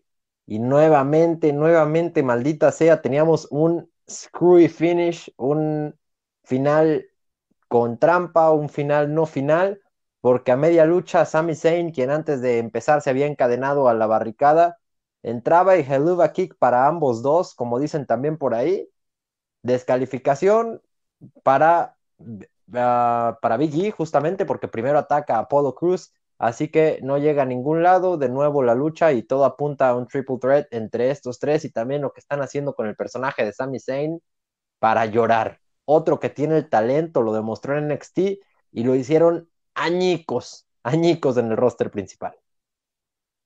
Ah, sí, eso, eso me da mucha tristeza. Profe, ¿algo más que le guste, le haya encantado de la cuestión de SmackDown? Díganos, profe. Hábleme, profe. Bueno, pues ¿qué te digo? No fue un SmackDown que me gustara mucho. Eh, la cuestión de Roman y, Kevin Owens, man. Está muy buena la rivalidad, a mi parecer. Eh, siento que, que Kevin Owens se va a exponer muchísimo. Y obviamente, obviamente, Roman, a mi parecer, va a retener. Pero siento que Kevin Owens se está haciendo de más está haciendo de más y no le van a devolver tanto como la gente espera, ¿no? Es solo eso. Lo de Adam Pierce, mira, lo de Adam Pierce contra Paul Heyman fue una tontería que, al final sabíamos que eso no iba a pasar. Pero me gustó que Paul Heyman así de que yo soy de Nueva York y aquí no me insultas al jefe de la mesa. Es como, no seas pendejo, cabrón. Vengas tú con eso, Paul Heyman. Tú eres más voltearepas que, que, que Marlon Cáceres. muchos, todo el tiempo estás cambiando por. Ah, ¿Cómo, que a Marlon Cáceres se le voltea la canoa? ¿O qué cosas ya nos está diciendo aquí? ¿O, qué significa eso, mi profe? Que ya me, ya, me, ya me confundí con eso último. a ver cómo. volteando. Ay, no, no, no, ya. queremos, respetamos. ¿Eh? No, ah, no, no, no se juzga, no se juzga. De ahí dilátela, no, no, no. De que luego apoyo a este, luego apoyo a este más que todo eso, que me cambio así de bando de apoyo. No ese bando, no ese bando. No, es, estás chingando solito. No, ¿qué, qué, qué, nos, ¿Qué nos quiere decir, profe? ¿Tiene alguna revelación para este episodio o algo por el estilo? Porque ya me está empezando a poner bastante nervioso con, con esas insinuaciones macabras ¿eh? que está tomando. Pinches mexicanos, porque todo significa una cosa ya completamente diferente a la mía. Nada, Solo esperar de que, la lucha que, viene con Roman Reigns y, Kevin Owens sea muy buena. A mi parecer, están terminando bien los programas. Solo espero que los usos no se metan en eso. That's it. Esperemos que los nuevos Singh Brothers no entren en, efecto.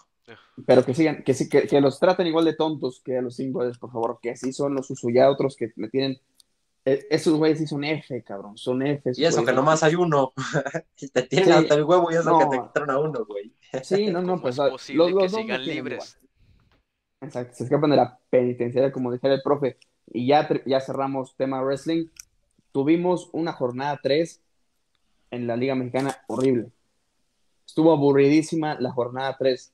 Los partidos del domingo despestables. El cobicho nos quitó dos platillos interesantes para, para el sábado Y hoy, pues estuvo media, no, sé por qué siempre pasa algo de arbitraje en Toluca, siempre debe de pasar algo de arbitraje en Toluca, pero, profe, lánzate con lo del viernes, ¿qué te llamó la atención de los partidos de viernes? No, man, en primer lugar, las Chivas. Ah, el jueves, cabrón, desde el jueves tuvimos desgracia, sí es cierto. Son tan insignificantes que nos acordamos. O sea, güey, sé que son malos, pero este inicio está como a lo bien. Ustedes no van a hacer un comeback después de esto. E, ese partido, el gol de, el, gol que anotaron fue mera chiripa, pero pues, los otros lo, dominaron. Ibáñez, qué puto golazo. Ese cabecita me, me encantó. Y, y en mis queridos Mazatlán. sus piratas, profe, sus piratas, díganos. Ay, no, no, no, no. O sea, men, Biconis, de por sí cuando tapaba Millonarios, hacía esas burladas que hace. Que se sale. O sea, es, ese gol que, que le. que no lo valen, que porque está adelantado. Güey, si se fijaron, este vago se cree Neuer. Estaba lejísimos del arco. Es como que, no mames, cabrón, ¿qué estás haciendo? Y, y, en Colombia hacía lo mismo. Exactamente, hacía lo mismo. Y, se arriesgaba. Y, si no ganaban era porque, pues, no sé, lograban anotar. Pero Viconis era el que le metía esto. Eh, e, esa presión. No sé, Mazatlán. No veo que la muevan bien, weón. A mi parecer. Eh, eh, tiene muy buenos jugadores, pero siento que, que para los contraataques no son capaces de hacer un contraataque muy bueno. En estos tres partidos, literal, si es por tiro de esquina, no van a entrar los... O sea, todo tiene que ser por tiro de esquina o jugadas allá. Pero un contraataque no son capaces, no son capaces de llevarla al otro lado. parece, que, parece que estuvieran bailando, huevón. Literal era como que, ¿qué les pasó a estos güeyes en las caderas? ¿Qué hicieron anoche? Los maneja muy bien el Tommy, el Tommy Boy, quién sabe dónde les andaban quebrando la cadera. Burro, sábado de sufrimiento, sábado de Atlas, ya estás acostumbrado a eso. ¿Cómo estuvo el partido contra los Tigres? Sábado de dolor, tal cual nos decía el profe Cáceres, que las chivas son más malas que el que azotó, a Jesucristo, pues bueno, el Atlas es, es peor que ese cabrón. Imagínense nada más, en un suplicio, un auténtico soporífero, tuvimos únicamente un partido, llamarle fútbol, la verdad es que es, bastante, es bastante, pues ahora sí que benévolo con la asquerosidad que tuvimos. Par, le bautizaban por ahí el clásico chico, los dos equipos más diminutos de la Liga MX y como tal se comportaron. Los chiquitigres visitaron la cancha del Monumental Estadio Jalisco en un juego verdaderamente asqueroso, como hace un rato no lo vimos. Tigres también con un par de goles verdaderamente de chiripa, se podría decir el primero, un tiro de esquina, balón parado, cabezazo, y a partir de ahí firmamos la sentencia de mal fútbol. Un tu camión terrible que le metió al Atlas, que ya sabemos que si intenta hacerle daño a una mosca no lo logra. Así que pues el rojinegro se cae a pedazos ya que lo desconecten, por favor. Cero puntos, cero goles. El equipo de acero le conocen justamente. Entonces, lo único bueno que tiene Atlas esta temporada es que no hay descenso porque si no fuera por eso, hoy estaríamos hablando de un equipo que estaría más que condenado a la división de plata y que aún más preocupante que ello juega sin mística, sin corazón, sin, sin absolutamente nada de fútbol. Ya nos ponía el profe Cáceres la tabla y bueno, el Atlas no sale por abajo porque tiene fondo, ¿eh? porque tiene piso, sino de verdad que este equipo está puta, pero para Liga del Balompié mexicano y menos que eso, verdaderamente triste y asqueroso lo de los rojinegros y triste y asqueroso también lo de Tigres, que la verdad es que con muy, muy poco fútbol vinieron a pegarle al Atlas, pero se tiene que esperar más de ellos, sobre todo de cara al Mundial de Clubes.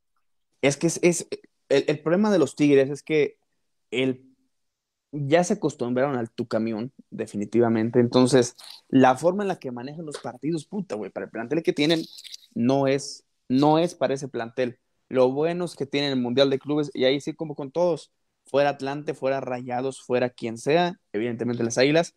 Yo sí me pongo la camisa mexicana y espero que en el Mundial de Clubes les vaya bien, se puedan chingar al campeón de la Libertadores y después puedan enfrentar al campeón europeo. O sea, es, el máximo. Bueno, primero con su gemelo malvado, ¿no? Que van también contra los Tigres de Hyundai, el logo igualito y la madre.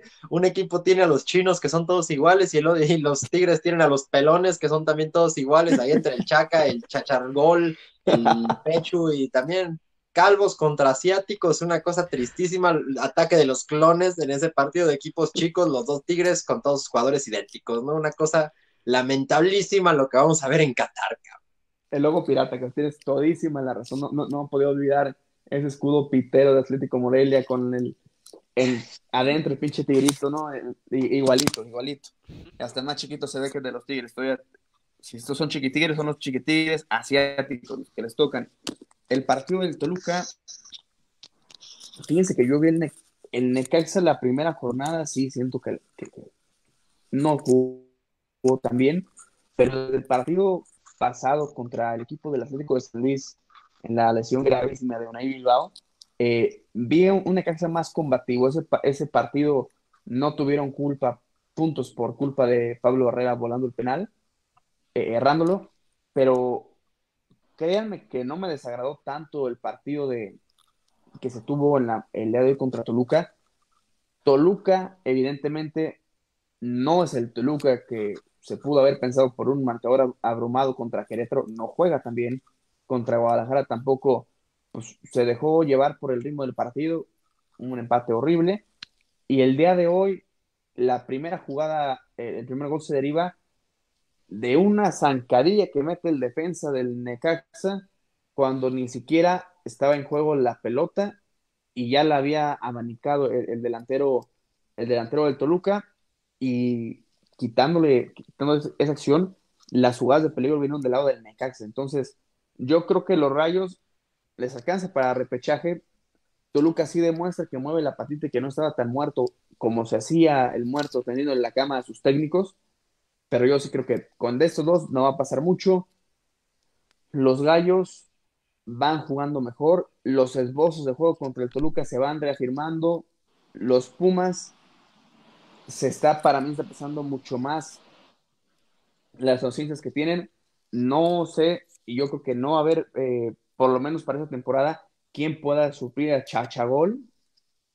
El, el Cocolizo les, les, hace mucha falta adelante, pues entre Facundo Waller, Dine, lesionado gol, el chico este que debutó haciendo un gol y que dedicó eh, su gol de una manera muy emotiva, probablemente puedan medianamente hacer algo, pero yo creo que, que Pumas va a sufrir mucha temporada por las ausencias.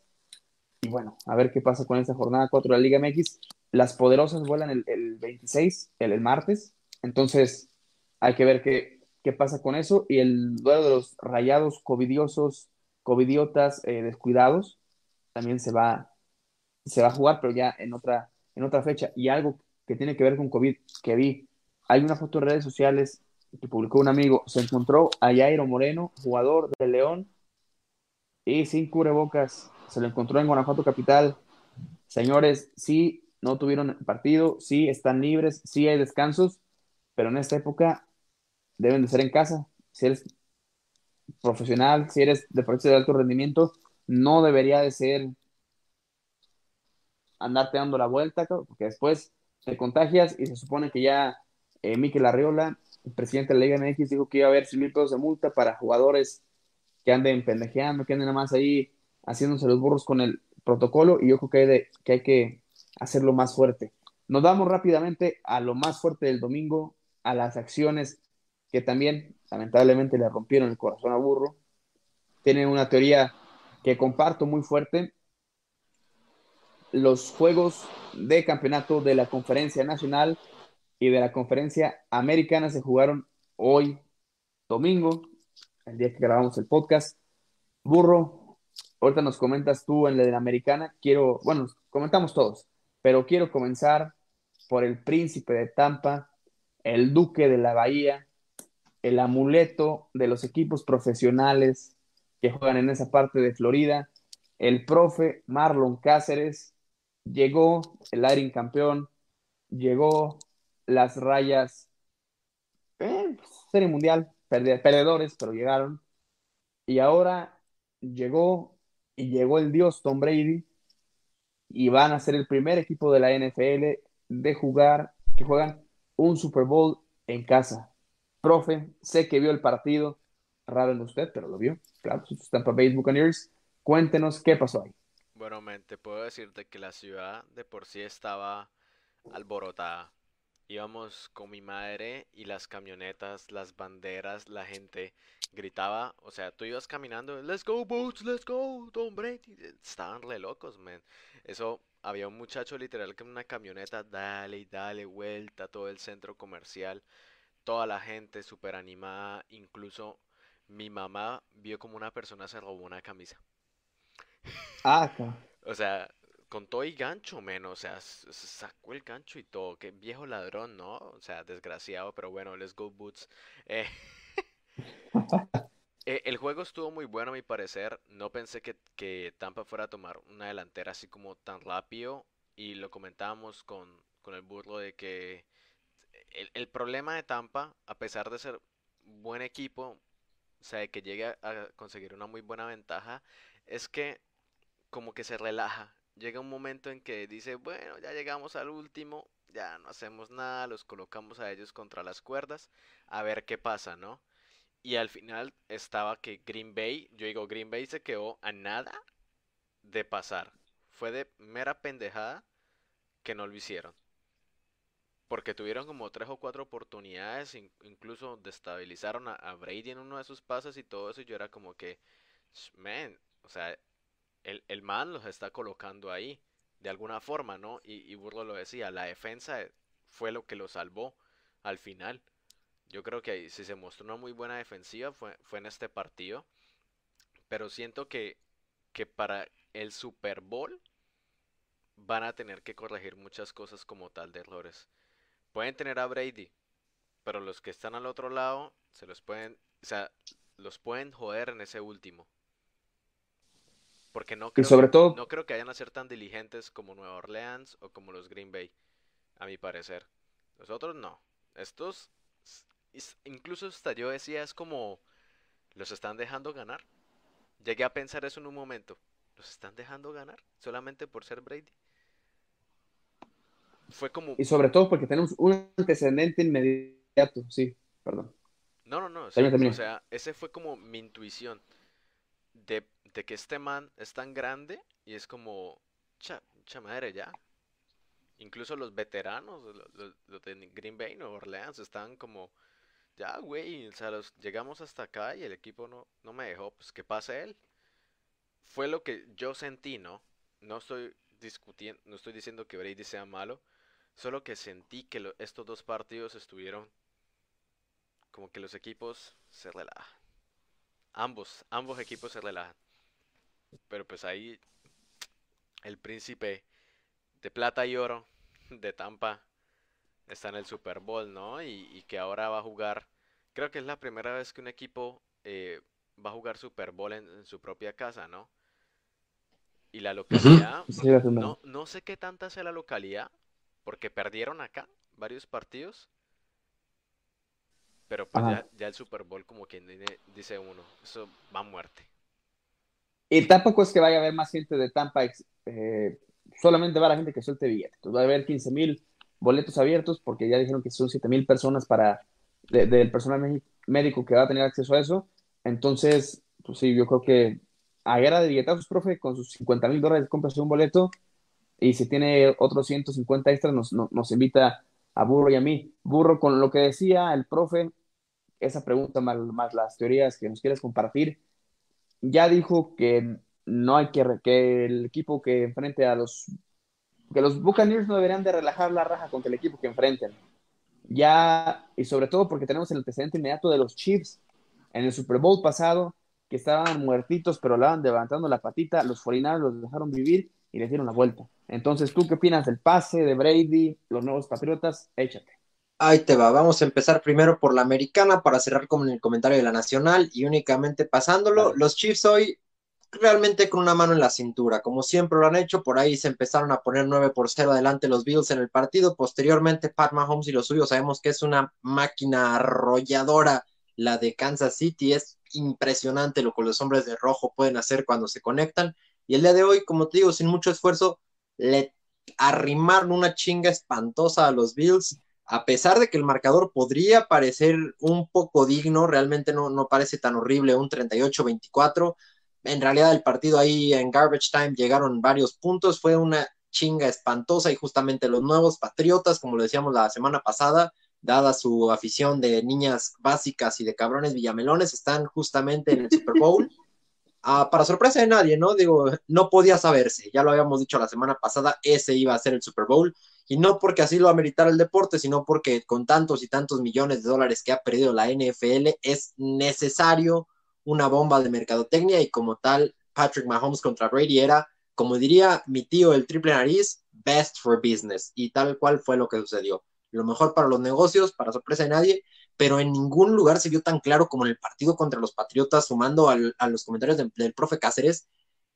Fíjate que lo de hoy es muy fuerte, pero me hace casi perder el, la, ¿cómo llamarle? El gusto, la credibilidad a este deporte, porque, como dices, digo, hoy todo el mundo está amando a Brady, obviamente, él es la cabra, el mejor de todos los tiempos. Para mí le están dando muchísimo más mérito que lo que merece a un hombre que en el segundo medio solamente tuvo ocho pases completos, tres intercepciones. Terrible, pero más terrible lo que jugó Green Bay. Pareciera de verdad, no que se habían relajado, sino que se habían vendido los cabrones.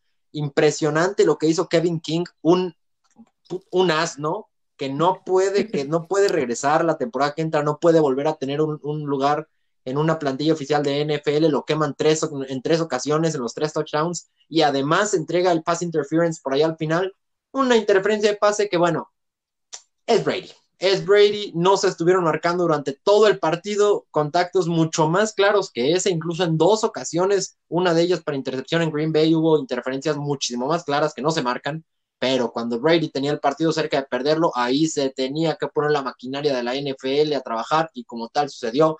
Brady una vez más es salvado por la campana, o mejor dicho, por la liga. Los árbitros lo necesitaban, ya sabíamos en, la, en el Super Bowl y como tal sucedió. Lo de Green Bay, impresionante que Rodgers no haya corrido por ahí en una oportunidad que tuvo en tercera, ser muy cerca de la zona de gol, ya muy cerca de touchdown. También que no se la hayan jugado y fueran por la patada, da mucho que pensar de más la flor que es otro que tampoco puede seguir teniendo trabajo después de la exhibición tan asquerosa que dieron el día de hoy. Así que pues realmente poco que añadir, ¿no? Lo decíamos, lo sabíamos, el Super Bowl por necesidades monetarias y por cuestiones de mercadotecnia iba a ser Tom Brady recibiendo por primera vez en la historia en casa un Super Bowl ante Baby Goat Patrick Mahomes, así que poco más que añadir. Qué pena, creí que estos temas eran exclusivos del fútbol tercermundista, ya vemos que no. Muy decepcionado, muy decepcionado con lo que vi hoy, no solamente por parte de los empacadores de Green Bay, sino también por parte de la liga que el día de hoy, a mi parecer, sí saca el cobre y demuestra que cuando lo necesita, ahí siempre estará Brady para hacer una máquina de mercadotecnia. Lo ha sido toda su vida, toda su carrera, todos esos anillos que tiene, para mi gusto, todos debatibles, todos con polémica, y el día de hoy, si suma el séptimo, por lo menos su viaje al Super Bowl ya está manchado por lo que sucedió el día de hoy en la cancha del Lambo. Fíjate que me da penita lo que dijiste, y, sobre todo porque es un adjetivo que me da mucho miedo, y del por qué yo tenía confianza o esperanza en los Bills. Tres finales de conferencia seguidas. La primera, si nos vamos al pasado y puede ser que sea el tiquete de respuesta de qué pasará en el Super Bowl. Era el enfrentamiento del padre Brady contra el niñito en pañales Mahomes. Buen partido, pero se jugó en Foxborough, no, fue en el Arrowhead, creo. En el Arrowhead, sí, señor. Sí, porque Andy Reid hace magia, lo hizo magia con los Eagles, no pudieron llegar a Super Bowl más que una vez que perdieron contra los Patriotas. Es otra revancha, es, que, o sea, puta, mientras más saben al, al, hilo me voy acordando de más cosas y, y lo que podría darle más fuerza a esa teoría que tienes, que me parece muy válida, es que el deporte americano se basa en storytelling. podría ser la revancha de Reed después de 17 años, podría ser la revancha de Mahomes de esa final de conferencia, podría ser... Podría ser Brady retirándose con un anillo un que además, para mi gusto, si lo gana, o sea, si Brady se retira ganando el Super Bowl con Tampa, se convierte no en el más grande de todos los tiempos del fútbol americano, sino en el atleta más grande de todos los tiempos de cualquier deporte. Así, si gana el Super Bowl y se retira con ese anillito en Tampa se convierte en el más grande de todo. Para mí. y que más allá de las polémicas. Y que es un pase de antorcha, como un espaldarazo que, un, un eh, espaldarazo que le dio el Undertaker a John Cena. Así de, mira, güey, bien, o, que sí, literalmente, o que se retire perdiendo, que sea este, más ganaste, güey, mira, estoy pasando la antorcha. Y me preocupa que desde, con una carrera tan corta, ya se estén teniendo ese tipo de consideraciones con Mahomes.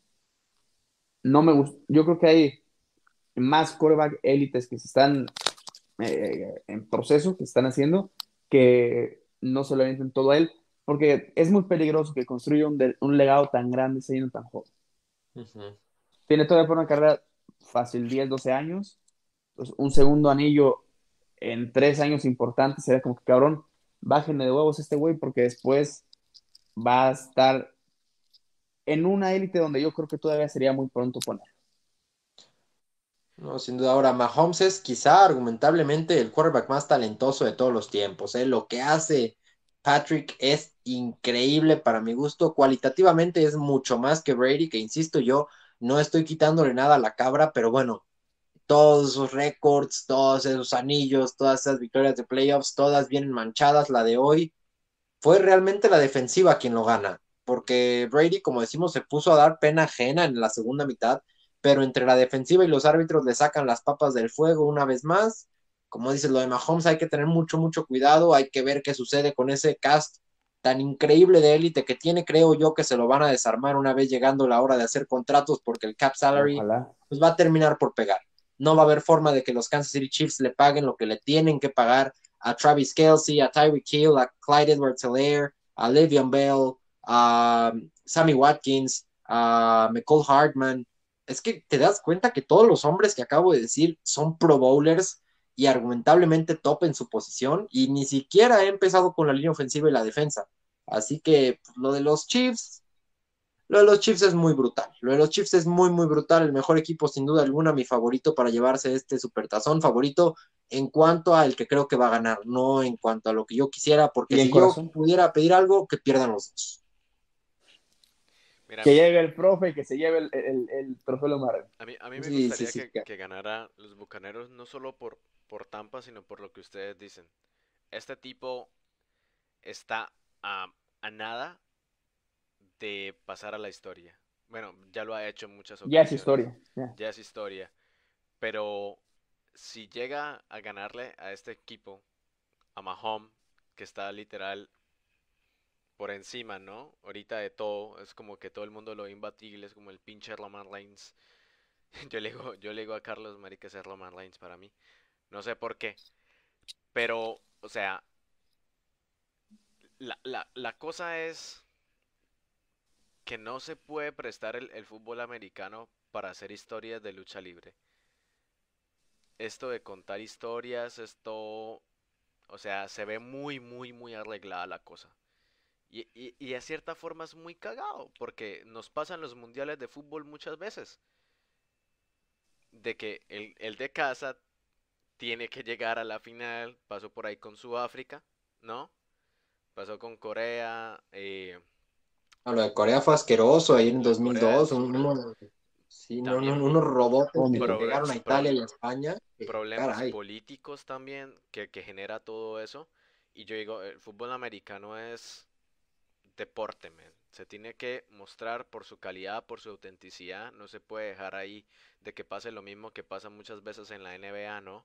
Que al que le ponen la estrellita, el que tiene la corona, es el que tiene que ganar, tiene que llegar a las finales sí o sí. Porque vende, ¿no? Estamos en un momento duro del mundo y se tiene que mostrar con qué, no con espectáculo. Porque el medio tiempo, pues cualquier pendejada. Pueden llevar a cualquier persona, a cualquier artista y la gente lo va a ver sí o sí porque es el Super Bowl. Pero entonces la cosa es que manchan el deporte, manchan el deporte y, lo que decías, Mahomes todavía le queda carrera.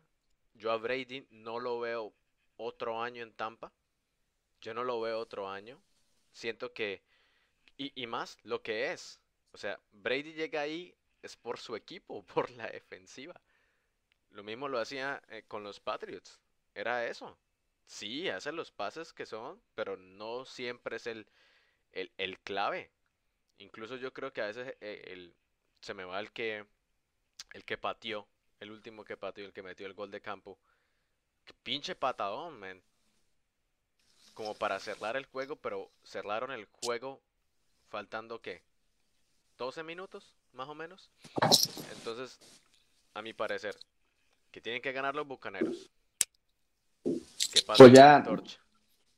Ya dieron su pronóstico, ya dieron su antorcha. Burro está con los jefes, Marlon está con los bucaneros, con los de casa. Y yo, Ojo, yo, yo estoy con el empate, ¿eh? Yo, o sea, yo estoy con que pierdan los dos, pero si no se puede, o sea, yo jamás en la vida quiero que se vuelva a decir que estoy con los jefes, porque no, no, no, a mí, a mí con esa gente, con, ya lo dije la semana pasada, Híjole. lárguense de mi puto deporte, villamelones de mierda, así que yo con esos idiotas no me pongo, en la misma canasta no me pongas, es más, yo le voy a The Weeknd, cambio mi pick, yo para este. Super Bowl voy con The Weeknd, voy con Bueno. The Weeknd y con el príncipe de plata y oro místico, como decía el profe Marlon. Exacto, pues bueno, yo, yo estoy, yo estoy en esa, pero yo creo que la persona que va a ganar se va a poner la máscara de Dr. Wagner y va a decir, en mi casa y con mi gente se me respeta. Yo voy con los bucaneros. Profe, redes sociales. En todas las redes sociales, ahí le están viendo, arroba maranesca. Ahí me pueden seguir y tirar todo lo que quieran, excepto basura. Exacto, porque la respondes. Sí. Burro, redes sociales. En todas las redes sociales me encuentran como arroba Arturo Cermeno guion bajo, por esto de que la ñ, pues los gringos me la censuran. Eso, muy bien, muy bien. Arroba Córdoba DLA en Twitter, en Instagram, eh, Córdoba 96, por si gustan. La más de todas las cuentas en abajo, en Twitter, en Instagram y en Facebook estamos en la página de Amanecer Deportivo MX. Lo veo, las cosas están aquí Ay, ay, ay. al lado mío. Mira nomás qué buen con- control tengo de la situación. Nos despedimos de este episodio 3 informándoles que se viene una, el arranque de, de la temporada mayor y dentro de esta semana mayor que significa Royal Rumble tendremos episodio normal y previo de Royal Rumble más o menos como el especial este y estará muy divertido y les va a gustar y les va a encantar y se van a cachondear con la época del Royal Rumble, que a todos nos pasa. Disfruten esta semana, nos estamos viendo, ojalá nos den shows entretenidos y que siga la polémica, porque este main event no debe ser para demás. Nos vemos muchachos, gracias. Hasta luego, mi gente. Muchas gracias, nos vemos mi gente.